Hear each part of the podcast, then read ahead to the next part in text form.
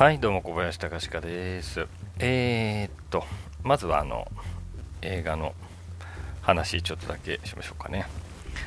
えーこの間見てきました、ターミネーターのね、ニューフェイトっていう、映画の話です。ターミネーター2の、えー続編という風に位置づけられる形になっているそうです。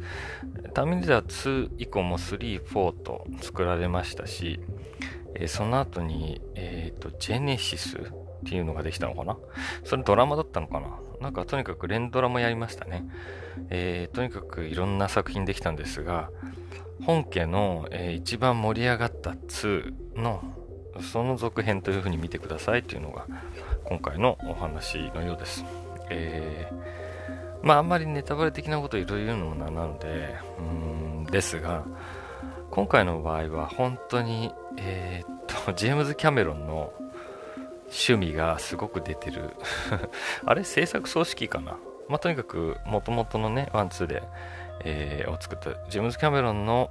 えー趣味が出てます。えー彼の趣味というのは何かと言いますと、強い女が好きということですよね。もう本当にこの人特殊なぐらいそういう傾向がありますね。あの、エイリアンとかもそうです。えーシガニー・ウィーバーが一人で、えーエイリアンをずぶっ倒していくという感じですし、ターミネーターのリンダ・ハミルトンも、まあ、その系風でしたよね。で、例えば、タイタニックなんかも、あの、よく見ると、やっぱり、華奢なデカプリオに対して、ケイト・ウィンスレットが超力強い映画なんですよね。あの、覚えてるかわかりませんけど、あの、えー沈没していく、うん、時に、あの、手錠をかけられて、変な、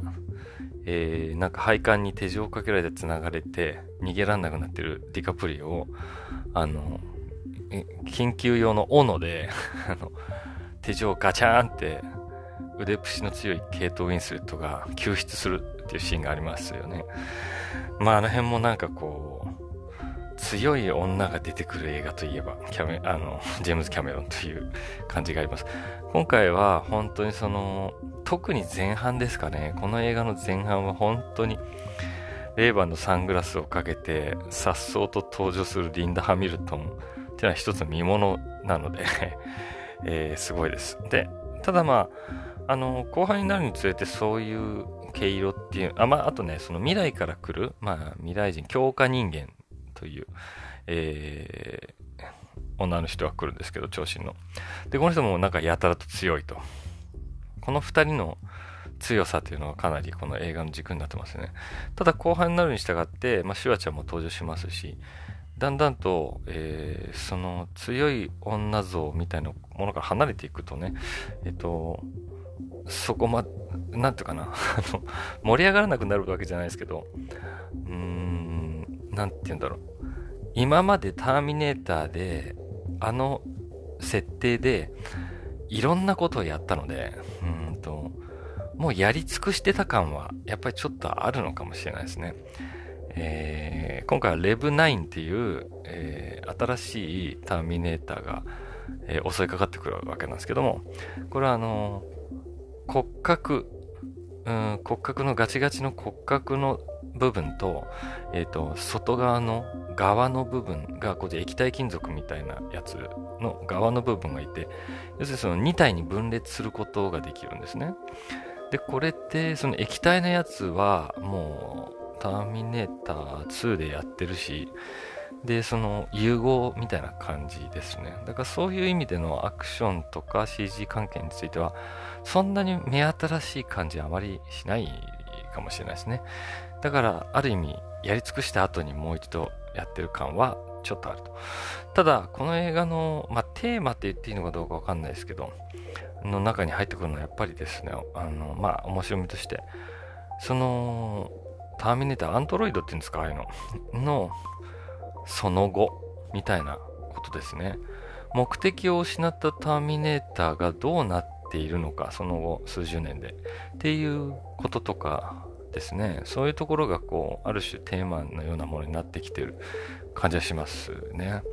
では、この Rev9 っていうのも少し今までと違うのは、えー、今までのターミネーターの基本ラインっていうのは、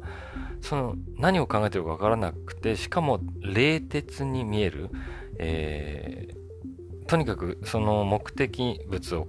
仕留めるために、えー、全く感情を持たずに、えー、殺しに来るっていうね、その感情のないっていう感じが、すごく強調された造形が多かったんですけども、今回のレブ9は、なんかね、ちょっとニヤッとニヤニヤしたりする感じが、なんていうかね、別の意味で何考えてるかわかんない雰囲気なんですね。なんかちょっとにやけたように見えるというか、ちょっと冗談みたいなことを言ったりもして、うーん、人間に近い側を持ってる、外見を持ってるというか、だけど目は笑ってないみたいなね、そういう不気味さだったりしますね。で、シュワちゃんの本はといえば、えー、目的の、えー、リンダ・ハミルトンのサラ・コナーの息子を殺すというのを目的にしてやってきた。で、その彼が目的を失った後にどうやって過ごしていたかっていうのが一つドラマになっていますね。で、この物語のその世界観の基本になっている部分って AI みたいなものがね暴走した果てに人間を殺していっちゃったそのディストピアっていう将来そうなってしまうという世界観があるわけなんですけどまあよくそういう話ってありますよね SF でもそうだけど 原石に AI がその暴走し始めたらどうなっちゃうんだっていうのはよく話題にもなります。例えば、まあ、古くは2001年、えー、宇宙の旅とかでもね、春っていうコンピューターが暴走し始めると、えっと、人間がスイッチを切ろうとしても切らせないようにしてしまって、っていうようなのが出てきますね。で、あの辺からも始まってるんですけど、人間のその制御を超えていった時に、AI だったり、そういう、まあ、古いけどマザーコンピューターみたいなものがどうやって、えー、いくのか。人間っていうのが、この世界にとって一番の悪だという結論に達して人間を殺し始めるっていう、その世界観なんですけど、俺結構ね、そこにちょっと無理が、もともとね、よく考えると無理があるんじゃないかなと思ったりするんですよ。あ無理っていうか、ファンタジーというかね。なんでかっていうと、その人間っていうのは人間が繁栄するためにどうしたらいいかってやっぱ考えるじゃないですか。で、そのベースにえー、あるのがね、一つは、うん、種の保存欲求じゃないですか。要するに自分の子孫を残したいという気持ちみたいなものっていうのがあると。で、天敵がいないので、うん、なんか、今もそうですけど人口増えているというのはあるんだけど、例えばそのアンドロイドみたいなものがね、うん地球にとって人間が害悪であると判断したので、人間を殺すっていうのって本当かなと思うのはまず一つ目はそのそのアンドロイドなり AI なりがその自己増殖をする意味っていうのがどこにあるのかってことなんですね。まず人をいっぱい殺すために似たような機械を自分らで作って増殖させていくっていうのってそういう AI たちにとってどういうメリットがあるんだろうと思うわけですよね。例えばそういうののベースになってるのは地球にとって良くない。AI は地球にとって良くないということを考える考えるんでしょうか本当に。っていうことを僕はちょっと思うんですよね。だからあの基本的には実はエコロジーみたいなものと結びついた考え方なんだと思うんですよ。この地球にとって人間が癌なんだという考え方っていうのは。だけど いざその AI たちが地球にとって害悪である人間を殺したとして、殺しまくったとして、AI だけの世界ができたとして、AI にとって AI だけが支配する世界って何の意味があるんだろうっていうね、思うんですよ。だって、別に半永久的に、うんと、期間としては生き続けるっていうことがあって、それをどんどん増やして、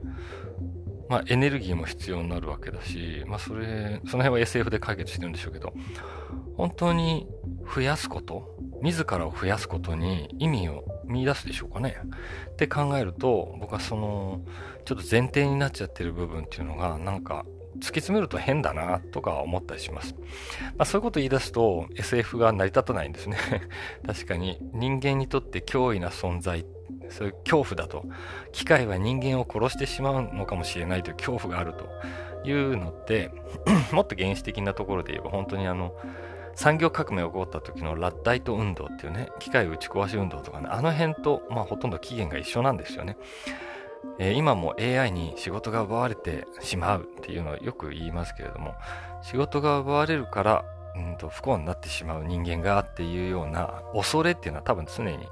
人間は抱いているんでしょうね。うん、なんかそういうものが根源になって、えある種の恐怖映画が作られるという流れっていうのはまだ続いているんだなと思います。この先もまだまだ作られるのかもしれないけど、ちょっとね、一回考えてみるのも面白いんじゃないですかね。本当に AI が支配する世界って来るんでしょうかって考えた時に、誰のメリットなんでしょうかっていうふうに思いますね。なんか、ちょっとね、話が広がりすぎてよくわからなくなっちゃって、しかも10分を超える長い音声になってしまいましたが、えー、興味があればね、最後まで聞いてくれた方ありがとうございます。ということで、えー、映画としてはね、えー、まあ、昔の、うん、ターミネーターファンなら、まあ、そう、それなりに楽しめる映画だったと思います。あと、リンダ・ハミルトンの、うん貫禄、渋みがすごいですよ。ということで、それではまた、バイバイ。